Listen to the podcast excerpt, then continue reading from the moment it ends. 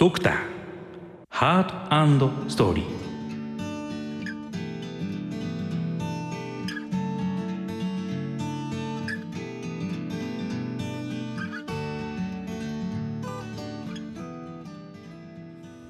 ご機嫌いかがでしょうか？ドクター DJ みやびこと循環器内科医の渡辺正孝です。この番組は脳卒中と循環器疾患に焦点を当てた医学情報番組です、えー、今回はですね京林大学の循環器内科教授副島京子先生にお話を伺ってまいります。副島先生どうぞよろしくお願いいたします。よろしくお願いします。副島先生とはですね実は私今日初対面ということなんですけど全然初対面っぽくなくてですねまたこの中でもエピソードをお話しできればと思うんですけども、えー、非常にご高名な先生かつですねウィットに富んでいてまあそのこれから日本のですね医療特にまあいわゆる女性のですね、えー、医師のこの活躍の場っていうのを、えー、副島先生がいろいろとですね、えー、こう切り開いていってくれてもう本当にパイオニアのような先生でいらっしゃいます。それでは副島先生とともにドクターハートストーリー始めてまいりましょう。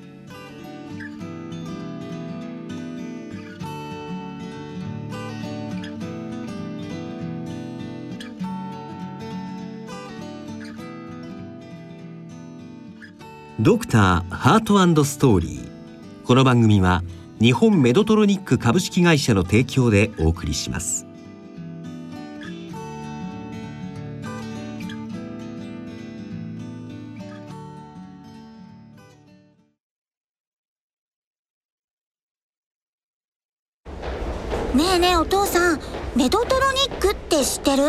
医療機器の会社だよね。世界で初めて電池式のペースメーカーを開発した会社なんだよ。よく知ってるね。メドトロニックは世界で一番大きな医療機器メーカーで世界中で1秒間に2人の患者さんを助けているんだって。メドトロニックは人々の痛みを和らげ健康を回復し生命を伸ばすというミッションのもと体の70種類以上の疾患に対して治療法やサービスソリューションなどを提供しています。ドクターハートストーリー。改めまして渡辺正です。えー、ご存知の通りもう副島先生は特にですね日本のその循環器の世界で、えー、女性でまずその大学の主任教授になられる、まあ、こういう話いろいろとされて、まあ、もしかしたらその副島先生のあの金銭には触れないお話かも分かりませんけどもどうぞお付き合いいただければと思うんですが特にそのアメリカでですね武者修行をされて非常にご高名になられてですね後ほどご紹介させていただきますけどもブリガム・ウィメンズスクールという非常に名門のところでもですねご研鑽をされてそしてさらに日本に帰ってきてでえっと思ったら皆さんびっくりの、えー、教授になられて。でそして まあその循環器といっていろいろと幅が広いですけども、うん、その中でも不整脈という領域で、うん、まあそのいわゆるディレクターを張られているというところでございますが私のご紹介これで合ってますでしょうか先生？すいません過分なご紹介いただいてでもございません。先生ぜひ先生の方からもですね、あの先生のお得意なその専門分野とかですね、うん、リスナーの皆様に先生が今何をされているかなんていうお話も簡単にご紹介いただければと思います。ありがとうございます。はい。まあ不整脈一般大好きなんですけど、はい、まあ、不整脈って先生ね早い脈とまあね遅い脈があって、はい、まあ早い脈ばっかり関わってはいたんです。例えば、まあ一番興味あるのって例えば、まあ、基質的心疾患に合併した心室頻迫っていうのは、まあライフテーマというか、はい、まあ、一番興味も取り組んできたことなんですけど、はい、まあ、最近そうは言ってもやっぱり心房細動の患者さんすごく多いので、はい、まあ、心房細動の治療もそうですし、まあ、不整脈をそのカテーテルで治すっていうのとカテーテルを使ってですね、うん、はい。あの非常に興味あります。あとはやっぱり目でね昔私が始めた時って、まあ、投資だけで目で見えなくて、ですあの私の師匠で桜田先生なんですけど、はいはい、まあ、桜田先生がやってらした時代は6時間とかかかってたんですよね。だからさ最初にあここだなって言ってそれから6時間経つと普通の人間は忘れるわけですよ、ね、私はそれを見てた時にこれは私に無理だと思って、はい、その時はいや難しいエリアだなと思ってたんですけど、はい、ちょうどラッキーだったのはあの 3D マップはい3次元マッピングカルトが出てきて、はい。あこれ目で見えちゃうじゃないと思って。でそのタイミングでちょうど留学したのであこれ面白いなってどんどんどんどんハマって。なるほど。6時間っていうと先生日本から飛行機でシンガポール着いちゃいますからね。シンガポール着いちゃいますよね。はい、でちなみに先生今はどのぐらいの時間で？今はねやっぱ短いですね。3時間。3時間ぐらい。もう半分グアムぐらいってことですね。グアムグアムっていうか沖縄ですかね。やっぱりそうするとこの後のお話にもあのうん。なりますけどもやっぱりあの新規参入というか若い先生方やっぱりこう参入しやすくなったりすよねするんですかね。で。あとはまあ大きなエポックメイキング、まあ、これもはい。やっぱ不整脈のエリアって、はい。どんどんどんどん新しいものが出てきて、まあ、できなかった治療ができるようになって治らなかったものが治るようになるっていうのが一番の魅力で。はい。で、まあ、ペースメーカーもそうですよね。そうですね。ずっともうもう本当何十年もペースメーカーやってきましたけど、はい。あのね、リードのトラブルとかポケットのトラブルってもう本当頭が痛くて、はい患者さんも辛くてでそれがリードレスって最初コンセプト聞いたんでもう10年以上前なんですけど。あー完全にいわゆるこのリードがなくて植え込んじゃうそうだよタイプですね。うんはい、でそれゼロゼロセブンの中の話ですまあまあよね。そんな感じですよね。でそれがいやこんなのいつ出てくるのかなと思ったらあっという間に出てきてうん自分も植え始めて患者さんもそれをまあね享受してっていうので、まあ、やっぱこのエリアって相当、まあ、各企業もお金を使ってるし、はいエンジニアの人も努力してるし、まあ、すごく進みが早くて、まあ、若い人にも魅力のあるエリアですよね。そうですね。ねでその中でもですね、うん先生がまあその慶応大学をご卒業されて、うんで先生にもまあ僕には想像がつきませんけども研修医時代があったんだ。はい、ありました。でその先生研修医時代うにん何かこの印象に残ったようなうんエピソードとかってございますか？いろいろあるんですけど、はいまあ、研修1年目最初私循環器だったんですねローテ慶応って全部回るんですよ、はいはい。で最初に、まあ、国家試験通る前ですよ、はいはいはい通る前からもう配属されて、病棟に行って一個上の先生にこう点滴とか習って、はい。で昔は4人部屋のこか患者さんも変わったなと思うの。は昔4人部屋って慶応の場合カーテンついてたんです、はいはいはい。みんな昼間開けてんですよ。だから卒業して25ぐらいの女の子がいて「すいませんおはようございます。採血させてください」って言うと 周りの患者さんが全部集まってきて「へー。あ」とか言ってあ「それは上手にできたね」とか言って 患者に育てられたかなっていうのはありますよね。寛容だったんですね。いい意寛味容でした、ね。うん、いい時代でしたね。うん。でだからその時の患者さんって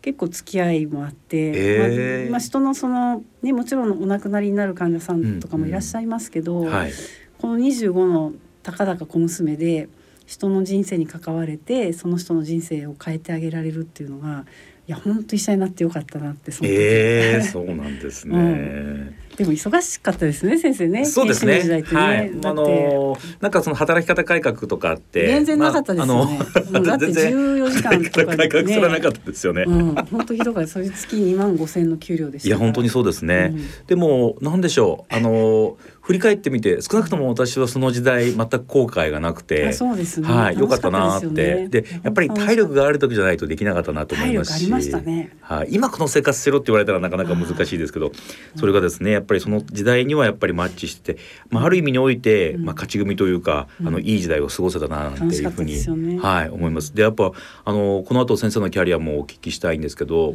僕らの、えー大学の後輩なんかも、まあそのキャリアプラン聞いてもですね、うん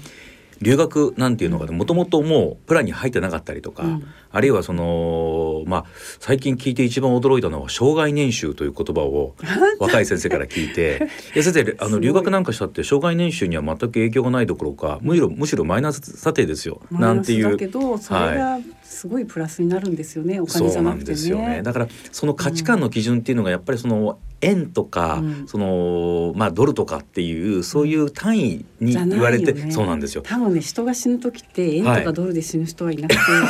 やっぱりあこの人に出会えてよかったとか、そうですね。あれあれをやっててよかっただと思うんですよね。でもそれをどういうふうにあのうまく伝えるかこれをまたりあのまあハイプレッシャーで伝えちゃうと、うんなんとかハラスメントになっちゃいますし、であんまりこうそれをくどくど言うと昭和の遺物みたいに言われちゃいます、難しいなと思うんですけど、うん。その中で先生そのハーバードにですね、うん。ご留学されてそのブリガム・ウィメンズ・ホスピタルではい。臨床医をやられたということですけども、まあ、これって、まあ、今でこそ、うん。まあ、結構その意識高い系の医学生は、うん。あ USMLE をもう初めから取ってとかってそういうのをプランニングしたりとか、まあ、二極化してると思うんですよね。うん。ですけど先生の時代って、まあ、本当に大変失礼ですけど、うん。このの選択肢って僕あんまりメジャーどころかもっとマイナーだったんじゃないかなと思うんですけど、あでもねやっぱ、はい、私は違ったんですけどやっぱうちの学年でできる人はなんか受けてて、はいはい、あそういう手もあるのねと思ってたんですけど、はい、私受け始めたのって研修医で、はい、その時は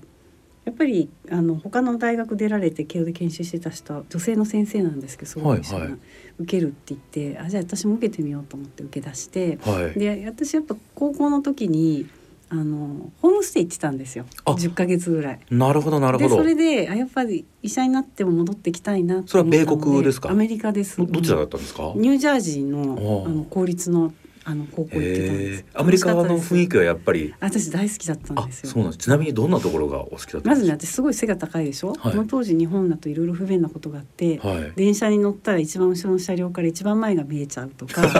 どこ歩いてても分かっちゃうとか。はいはい、アメリカ行ったらそういうの全くないからなんて楽ななるほどなるほど。あとはこういろんなこと話して例えば授業でも日本って結構みんな黙ってるじゃないですか。はいはい、私なんか沈黙が嫌でどうしても喋りたいんですよ。はいでそれがアメリカだと普通でだからなんとなくあれとかってもしかして自分のルーツはこっちだったかって思ったような 過ごしやすさを。ルーツを探しに行っちゃったんですねでもねなんか本当ストレスがなくてめっちゃ太ったんですよそれで。アメリカでですか？10キロぐらい太りました。へえ、それはやっぱりもうストレスフリーというかいわゆる水が合うっていう感じなんですかね、まあ、カロリーじゃないですかね。確かに、ね、高カロリーとかでも、うん、逆にやっぱりあの外国行っちゃうと、うん、ハイカロリーの食事を食べようが何しようが痩せちゃったりとかですね。ねありますよね。ありますよね。うん、まあ本当に大変な思いをして留学されてる方ももしかしたらこの放送を聞かれてるかもわかりませんけども、うん、その中で先生その臨床医を経験されたというのは非常に、あのまあ今でもやっぱり経由かなと思うんですけど。これは先生こだわりがあって臨床医をされたんですそうです、ね、私やっぱり臨床がどうしてもやりたくてやっぱ患者さんに関わるのが何よりも好きで、はい、人が良くなって帰るありがとうって言われるのがやっぱねすごい好きだったからアメリカ行ってまあアメリカ行きたいと思った理由がやっぱりその当時不整脈って、はい、アブレーションもそれぞれの施設慶応も本当少なかったですし、はいはい、でましてやその VT なんて本当に年に1人か2人みたいな、ね、まあ、当時という意味ですよね。うん、はいアメリカだと、ね、年間500まあ500ってアブレーション自体は今考えると多くはないんですけど、はい、まあ、当時のっていうとですよ、ね、覚醒の考えですよね。まあ、ね。日本がもう本当に2桁いかないぐらいとかっていうところですもんね、うん、VT もすごく多かったので、まあ、それもでも結構ラッキーでたまたまなんですよこの病院行けたのっていうのが。別にここに今と違ってこの先生はここにいて何やってるとかがそんな情報としてなかったじゃないですか。そうですね、からこの人どんな人かなと思って、はいはいそもそもですね、はい、うち夫婦で医者なんですけど、はいはい、主人同級生で、はい、呼吸器なんですよ。呼吸器内科なんですか？うん、呼吸器内科なんです。それで、あのやっぱり今日の頃って三十五六でまあ留学する人多かったんですけど、はいはいはい、留学することになったからって帰ってきて、あなた留学するなら私も一緒に行きたいって言って、そこからが始まりで。で循環器と呼吸器がいけてお互いそれぞれ楽しい仕事ができるとこって何個かピックアップしたんですよ。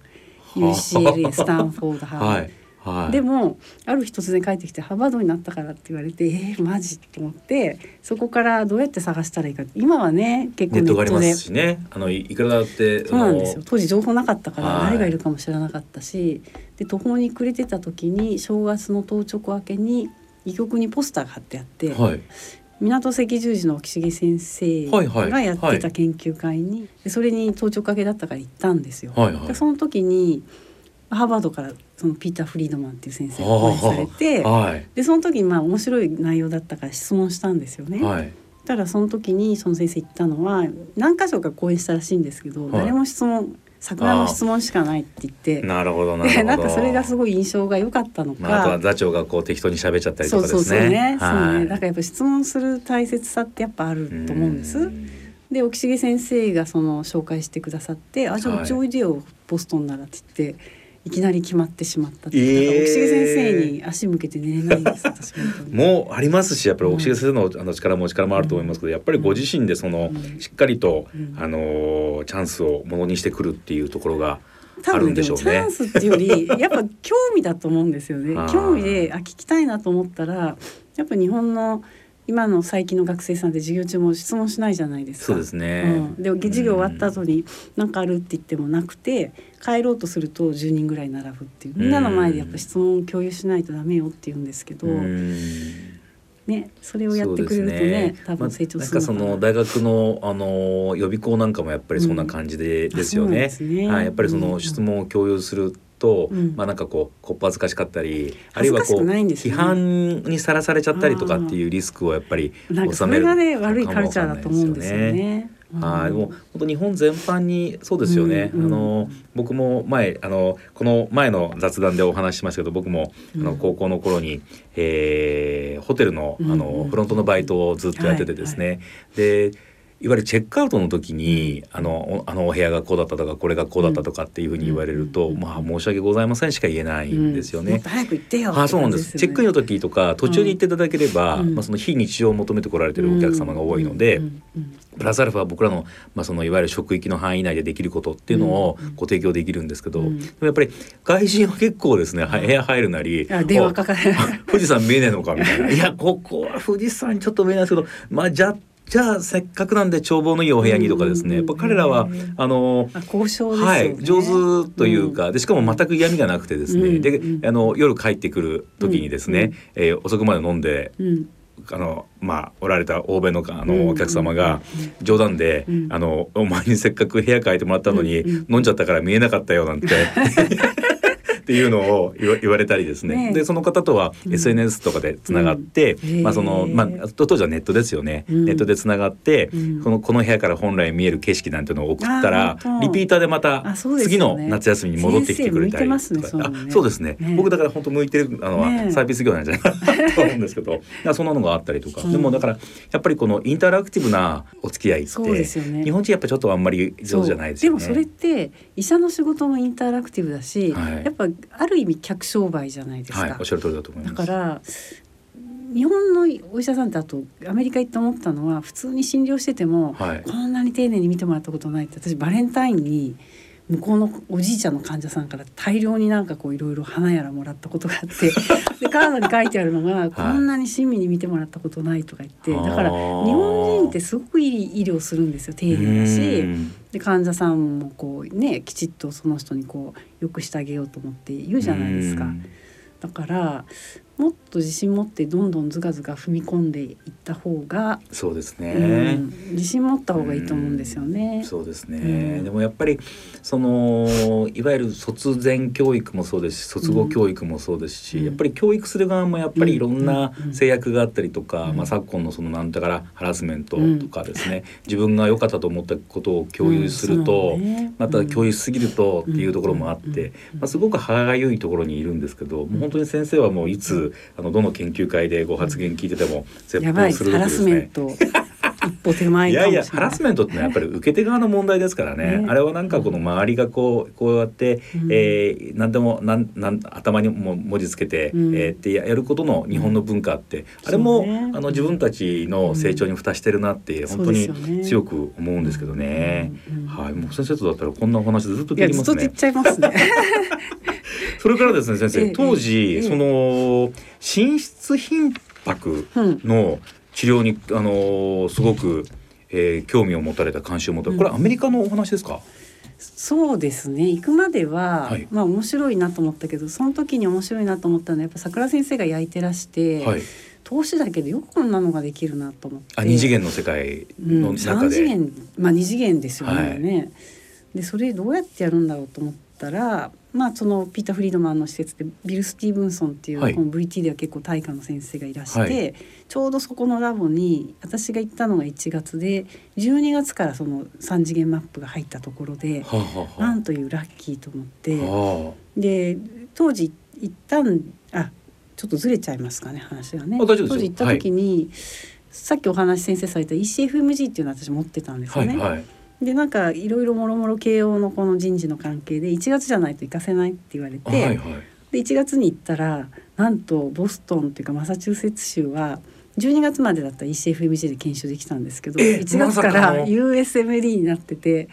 ガビーンですよ先生。古いことそれはあれなんですね。じゃあ、うん、そのガビーンはもう全然乗り換えができない。もう乗り換えできなくてそれどうしようって言ったら隣の州に行けばできるよって言われてでも隣の州って言われてもそんなね。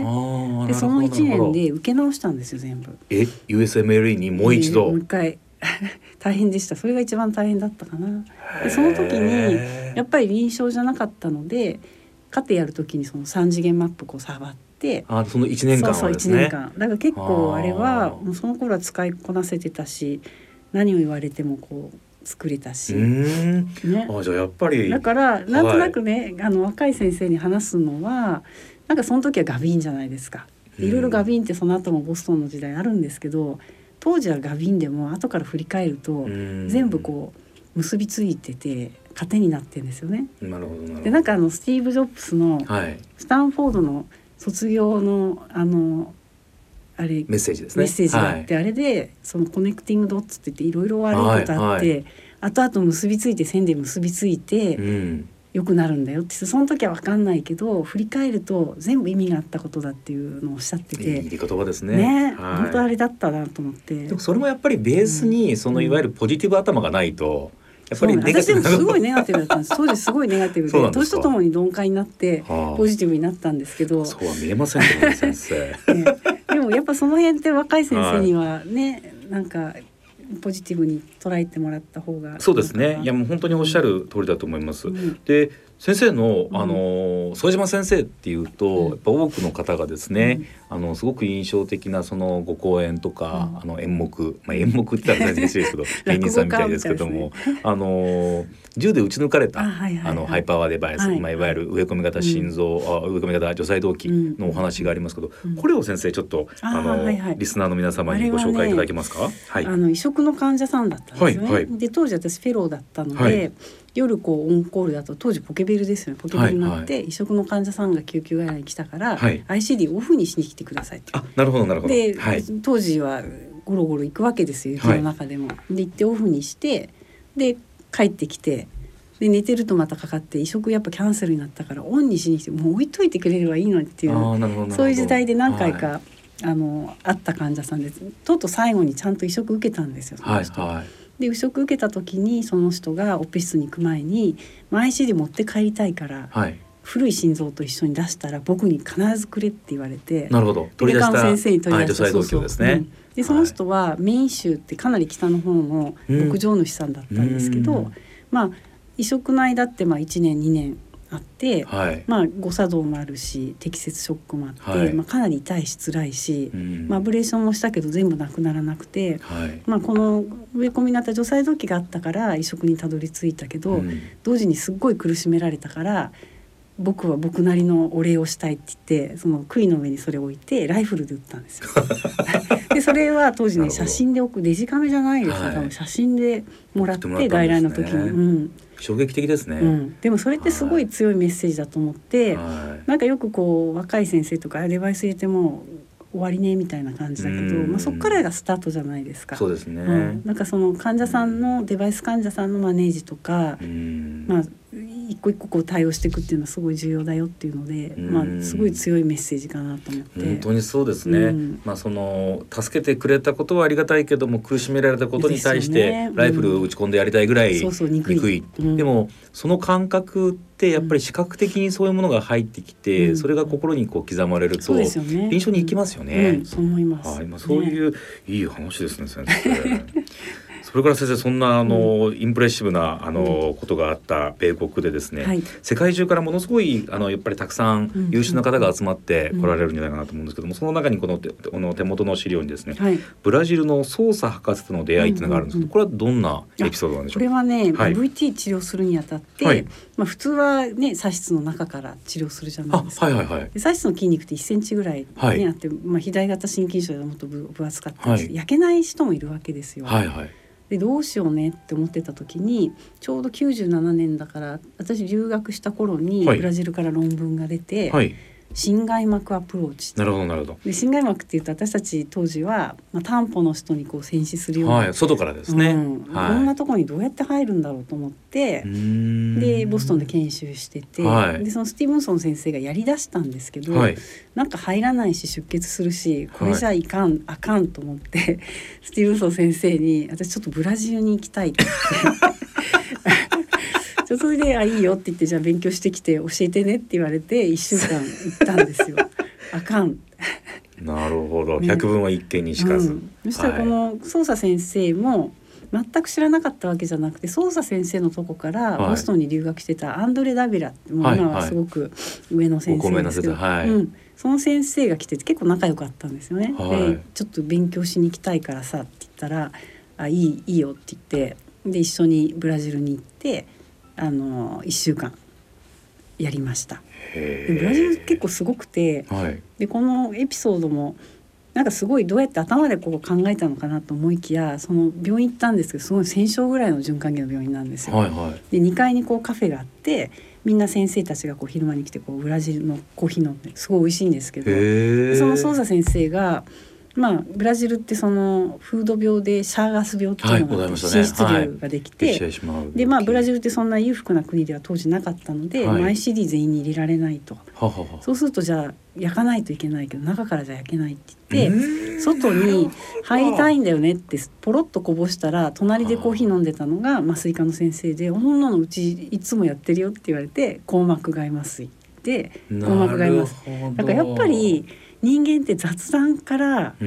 ひらめくんだと思うんですよね。だから口数言葉も悪いですけど、うん、貧しさが何かを発明するっていうこともありますね。きっと。すごい国ですよね。ねなるほど。そこにつながるんですか。そうなんですよ。そこにまた一週間行ってきちゃおうっていうのもまた先生すごいなと思いますけど。すごい良かったですよ。で2004年に、うん、えー、日本で初めてこの心外膜のですね、はいはい、アプローチでアブレーションが成功する。でこれでこの国内でこの治療方法が、まあ、広がるということになるというふうにお聞きしましたが、はい、で先生なんかあのー、ここでマイアミ大学っていうキーワードがあるんですけど、うん、マイアミ大学にも先生何か？マイアミ大学は せっかく帰ってきていたんですけど、はい、マイアミに行ったのがさっき話したそのアンドレ・ダビラと、はい、あなるほどなるほど。あとはビベック・レディって当時はボストンの MGH にした人と、はい、もう一人あのシュリーニー先生っていう3人で、はい、マイアミに不整脈センター立ち上げるからそれはなかったんですか？マイアミにはその不整脈センターっていうのは、まあ、すごいこうもう最新のが入るから一緒に働こうって言われて行ったんですけど、はい、まあ、よくのこのこついていったなとそれもねいろいろ思うんですけど、はい、行ってで、まあ、確かにすごいんですよ。何でもあるんですよ。新しい機械が。ただ一番ストレスだったの言葉が通じないんですよね。みんなキューバの患者さんが多いので。エスパニョールエスパニョール。ああ。とはブラジルのポルチギーズ、うん、で IC するのも本当大変で秘書さんいちいち呼んで、ね、そしたらビベックもスペイン語喋らないので 8, 8ヶ月ぐらいでいなくなってボスですよ。一番目のボスがいなくなってでアンドレは話せるけどブラジルに帰ろうってなってで私最後まで残ったんですよ。やばいですよね。スペイン語も喋れないで もある意味において一番適任だったんじゃないですか、うん、いやいやそのランゲージバリアとかさまざ、まなバリアをまあ突破していける全く喋れないままね帰ってきちゃいましたけどね。マイアミっていう、うん、あの土地柄にもあんまり抵抗なかったんですか、まあ、言ったらもう先生だっていわゆる東海岸のまあまあまあまあ、ね。はあ、まあまあその涼しいところというか寒いところから、うん、あそこまで暑いと思わなかった。はい、もう本当にいわゆるこうマギーというかもう。そうですよね、はい、私の世代だとマイアミバイスとかだから犯罪多そうだなと思いながら行ったんですけどまあ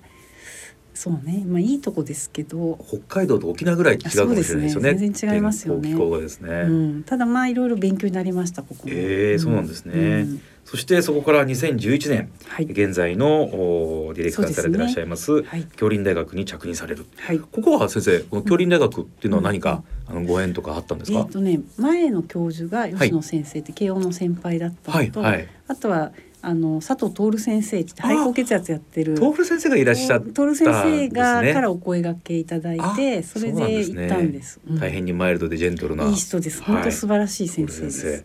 そうですか、吉野先生はまたあの豪快で、豪快ですね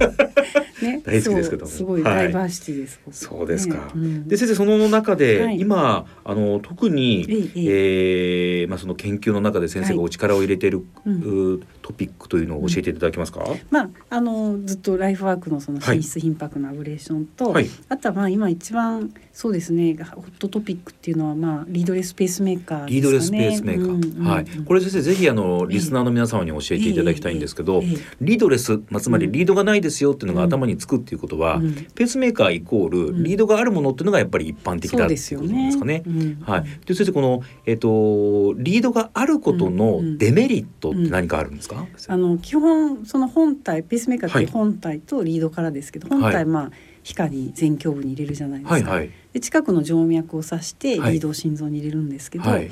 まあ、人間の体って何でもこう癒着するので、はい、まあ、ペースメーカー入れちゃうとそこの血管が細くなったり狭窄しちゃう、うん、あとはポケットであの電池交換するたびに皮膚切って入れ替えなくちゃいけないので、はい、まあ、感染のリスク高くなりますよね。なるほど。だからまあその2つ、まあ、ペースメーカーでは必須のコンポーネントだったらその本体とリードっていうのがある限りは、うんそのトラブルやっぱり静脈が閉塞したりじゃあ今度反対側にしようっていう、うんうん、血管そんなね数限られてるからそうですね、うん、若い患者さんとかだと悩むとこですけれども、まあ、それってだから本当もう50年ぐらいリードレスのこうカプセル型のペースメーカーってコンセプトはあったんですけど、はい、やっぱり実用化しなかった、そうですよね。やっぱバッテリーが一番ネックだったんだと思うんですよね。なるほどなるほど。うんうん、で先生その今さらっとお話しましたけどやっぱ感染っていうのは、やっぱり非常に大きな問題なんですかね。ねうん、はい、やっぱりそのリスクがぐっとヘッジできる、う。ん、その完全追い込み型のペースメーカーっていうのはそういう意味で非常に大きいインパクトなんですね。で先生この今大きさっていうのはどのくらいの大きさになってるんでしょう？大きさはね、はい、これはこれぐらい二三センチぐらいですか先生のこういう3センチないと思いセンチないぐらいですか、うん、ああなるほど。あの、ね、手元の資料だと先生世界最小は二点六センチメートルつまり二十六ミリっていうことですけども、ね。うん、まあ、このサイズで、うん、え心臓の植え込み型のペースメーカーが二千十七年ですかね、ね。えー、完成したということですけども。先生今もこの、えー、植え込み型ペースメーカーはたくさん、えー、手掛けていらっしゃいますか？はい。あの適適応のある患者さんには入れてますし、はい、患者さんよろ喜ばれますよねやっぱね。そうですね、翌日行った時に何もないんですけど本当にこれ入ってますか？みたいな感じで。入ってますよでちなみにこれ先生日本における一代目はどこで？あ一代目ねうちでやらせていただきました。さすがです先生。ええうちで入れさせてよりねこの時はやっぱりあれですか？やっぱりこう、結構その、プロあの見見に来たりとかあのねアメリカから、はい、あの教えてくださるあのプロクターの方が。プロクターっていうかねエンジニアの方が来てくれました、そうなんですか、うん、なんかすごい心強かった。本当にじゃあ、うん、もういいまあいわゆる一丁目一番地というか一丁目一番地。が京林大学 そうですね。いや楽しい思い出です。これは素晴らしいですね。はい、はいであのご存知のですねこちらの番組のメインスポンサーが、はい、あえー、メトロニック株式会社ということですけども、はい。はい、このメトロニック株式会社がこの世界最小2.6センチの、完全植え込み型の心臓植え込みペースメーカーを開発して、うんうんね、これを今販売しているということですね、ありがとうございます。それ他にはですね、うん、どんなような研究を今されていらっしゃるでしょうか？そうですね。もろもろある自律神経とかもいろいろあるんですけど、今結構興味持ってるのはやっぱウェアラブルのデバイスを、うん、はい、まあアップルウォッチもそうですしあとはセイコーエプソンさんのその身につけるという意味ですね。そうですね。はいはい。うんこれは先生どどんなデバイスを身につけるんでしょう？えっ、とねものによるんですけど、はいはい、そのあのエメドの研究で行ったのは、はい、そのセイコーエプソンさんの、はい、まあ普通のこう脈波計の時計なんですけど、はいはい、まあ、アップルウォッチとか、はい、スマートウォッチってやっぱこう高齢者にはすごく受け入れづらいじゃないですか。その操作が煩雑だったりね、ね、煩雑だしスマホが必要とか、はい、でそのエプソンのやつだとただの時計なのでそれつけてるだけでかなり正確に脈波がわかるんですよね。なるほどでまあ心房細動そのリスク高いご高齢の方から見つけましょうっていう研究で、はい、まあ、確かに見つかるんですよね。であと多分先生も外来やられてて、はい。よくこうアプローチで心房細動出ちゃったって患者さん来られますよね。はいはいね。はい、だからすごくその辺ってまあ、症状なかったりなんかなんかドキドキするので終わっちゃった人が、うんうん、心電図のエビデンスを持ってくるあるいはその心房細動っていう診断を持ってくるっていうのはあの、まあ、もちろん医者確認しなくちゃいけないですけど、はい、まあ、脳梗塞未然に予防できるすごい強いツールだなと思ってそうですね、うん、やっぱりあの外来で、あの症状があって来られて、何回もこうホルター心電図なんかを取っても空振りでそうすると、すごい「いやでも本当にあるんです」あの残念そうな顔をされる「いや当然疑ってませんよ。症状はもう間違いなくあるんでしょう」って言ってもですね、非常に残念そうな顔をされる、そういう方があの気軽につけられるっていうのは非常にこう素晴らしいことだと思いますし、あとやっぱりその、なんて言うんでしょう。予防って、うん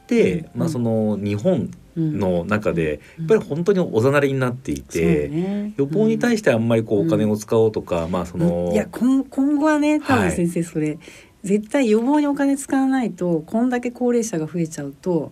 絶対でねで今ね日本の医療ってなんかこう高い主義でもね、はい。どんな生活してきて例えば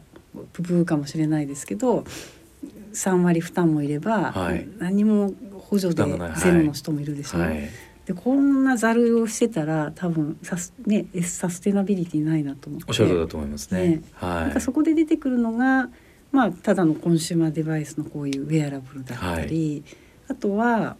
まあ未然にね予防するっていうのがそうですね。うん。あるいはそのある程度その生活の中でご自身がそういったものを覚知すると、うん。行動変容につながったりとかですね。そうですよね。不整脈出てるからちょっと今日はあのまっすぐ家に帰ってこようとか、これだっていわゆる疾病予防にねね。あのつながると思うんねですよね。飲んでね、はい。転んで転倒するよりはね。はい、いね。やおっしゃる通りだと思います。本。です。まああとあのちょっとややこしいことを申し上げるとあの、うん。公共のラジオ放送ですので、はい。まあそのウェアブルデバイス今もう開発が進んでいて、はいただあの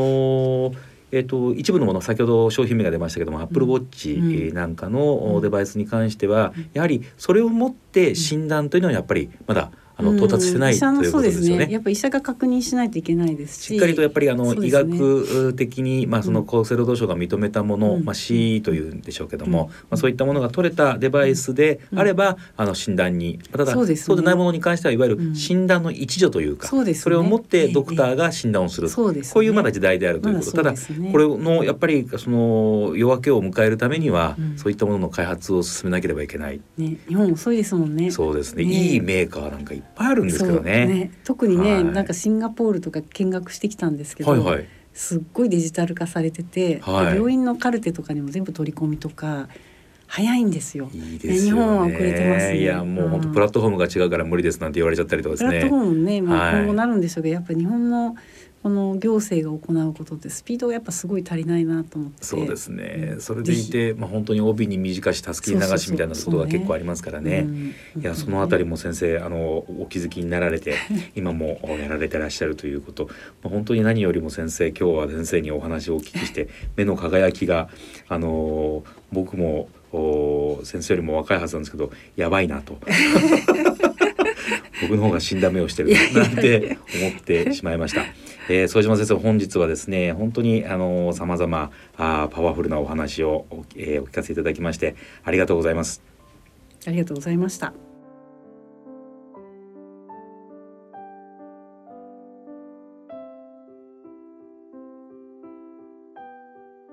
ドクターハートストーリー先生のとっておきの一曲を ぜひお届け、えーしたいというふうに思っておるんですが、はい、ねはい、では先生今日は特別に先生の方からですね、えー曲紹介をいただければと。あの思い出の一曲お届けしたいと思います。It's Nora Jones, Don't Know Why。えーラジオの放送はここまでとなります。ラジオ放送ではお伝えしきれなかった話題はポッドキャストなどの音声配信でお聞きくださいえー、先生ですね。様々お話をお伺いしてまいりました。で先生も今のお話聞くと1日が多分先生です。25時間とか26時間ないと足りないんじゃないかなって 思うんですけどそんな先生あの、えー音楽って先生にとってどんな存在で音あります、楽はね、はい。腹が立った時ストレスを受けた時とかも常に。だからあのデスクトップのコンピューターにもね iTune 入れてるし、えー、そうなんですね、結構いいです。よあと私ちょっと一時不眠になった時があって、はいはい。その時もなんかこう眠れる音楽とかかけたりして。うん。あとはなんか音楽ってやっぱね人生のその時々でこの曲聴くとあこうだったなとかそうなんかですね思い出深いのは五感というか匂いがあのフラッシュバックしたりとか、ね。情景があって、そう本当ありますもんね。情景とね。そうそうそう。これ先生ノラ・ジョーンズの「はい。えー Don't Know Why」っていうことですけども、はい。これ先生どんな先生にとっての一曲なんでしょう？あこれはねよくそのボストンでちょうどね冬サンクスギビング終わって、はい。クリスマスの前ぐらい車で通ってたんですけど、はい。その帰り道で、まあ、ラジオですよね当時ね、はいはい。ラジオつけて。でこれかかっててすごくこうクラシックな声なんですよ。あれこれ夏メロなのかなと思っうん。てすごい心がこうほわっとして、まあ、すごいヒットしてたんでずっとかかってたんですけど、はい。だからこの曲を聴くと冬のボストンを病院から運転して家に帰ってた。あのあの時の感覚がすごい。いいですね、うん、じゃあちょっとこのお仕事のお疲れのまどろみと、ねうん、お家に帰る安心感と、うん、それからまあ、雪景色ですか、その中を、えー、このノラ・ジョーンズのののホワイを聞きながらお帰りになられたということですね。はい。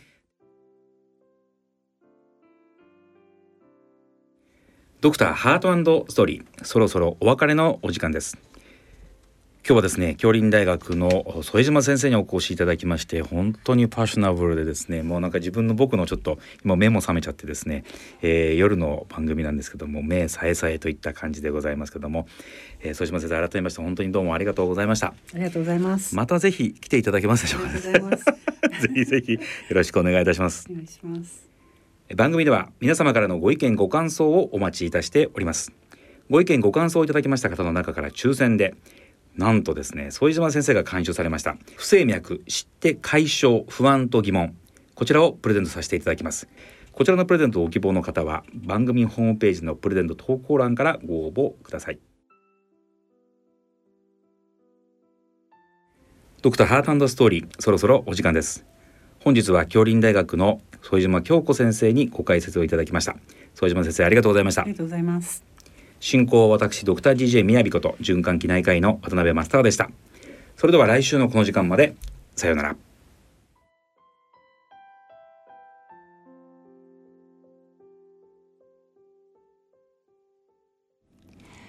ドクターハートストーリー。この番組は日本メドトロニック株式会社の提供でお送りしました。